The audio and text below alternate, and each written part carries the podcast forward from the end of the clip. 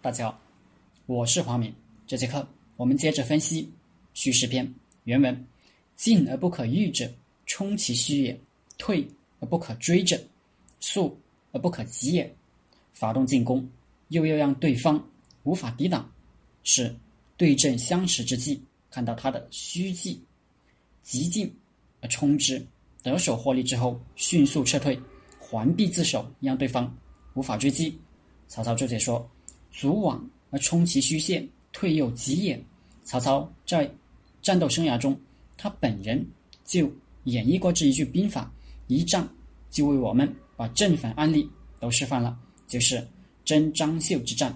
曹操征张绣，包围了张绣的城池养城，后方传来报告，袁绍要趁虚攻许都，曹操不得不撤军，撤军就要先把敌人。打个晕头转向，然后迅速撤退。曹操阵兵机兵不好，等张绣来追。张绣见曹操后撤，联合刘表两军夹击而来，结果曹操指挥若定，大破刘张联军之后迅速撤退。一切与曹操所算，就是没算到张绣帐下有一个超级谋士叫贾诩。曹操得胜撤退。张绣带兵就追，贾诩说：“不能追，追之必败。”张绣急着报仇，哪里肯听，一路追去，结果被曹操亲自断后，又杀得大败。张绣败兵回来，对贾诩说：“您能知道我必败，那你能知道我什么时候必胜不？光知道我必败，我也打不了胜仗。知道必胜，告诉我，我才能打胜仗子。”贾诩说：“赶紧，就在就待这支败兵再追，这回必胜。”张绣这回听了，也来不及问为什么，转身就追，果然击溃了曹操的后备部队。张绣回来说：“贾先生神了，怎么回事？”贾诩说：“其实这个道理很简单，曹操来攻打我们，没有打败他自己就撤了。”肯定是后方有事，他不得不撤。他要撤，一定要做好准备，亲自带精兵猛将断后。将军，您虽然会带兵，会用兵，但是离曹操还是差一点，肯定打不过他。所以知道你必败。他大战胜了咱们，撤退了，又破了咱的追兵。他认为万事大吉，咱们不会再来了。这时候。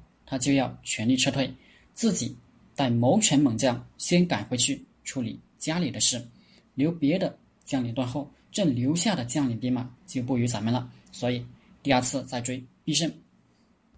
撤退是一个大战术，一定是辎重在先，精兵在后。不过宋朝有一个将领，必在于和金军对垒，需要撤军，想出一个。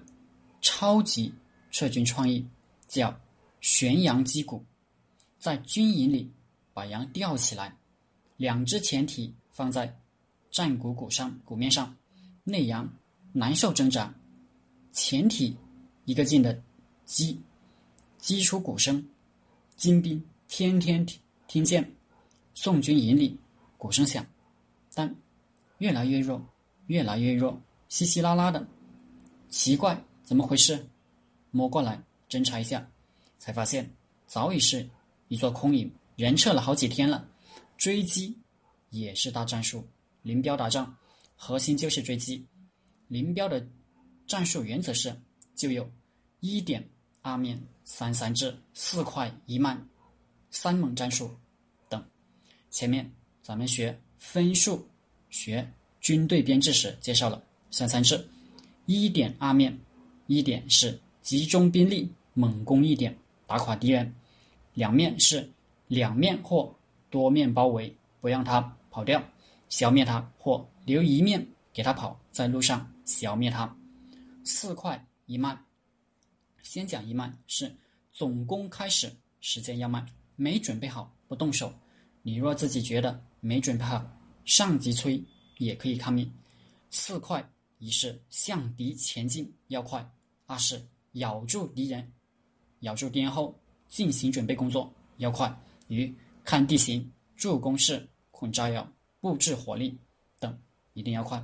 三是突破后扩张战果要快。四是敌人溃退后追击要快。三猛是猛打、猛冲、猛追，集中一点，据实击虚，猛打猛冲，敌人一溃败、一溃退就猛追。林彪强调，猛追这个思想是贯彻到基层，只要看见敌人退就猛追。这时候不要等命令，也不要再做什么准备。这时候不准备才符合战术原则，准备就不是战术原则。也不要怕己方人少，不要怕情况不清楚，不要怕对方有没有埋伏，追就是，甚至也不要先报告上级，先追，一边追一边再派人回来报告。林彪这个思想是他战前准备充分，一动手就不给敌人一点点喘息调整时间。一直压下去，猛打、猛冲、猛追，他的部队就这么一直从东三省追到海南岛。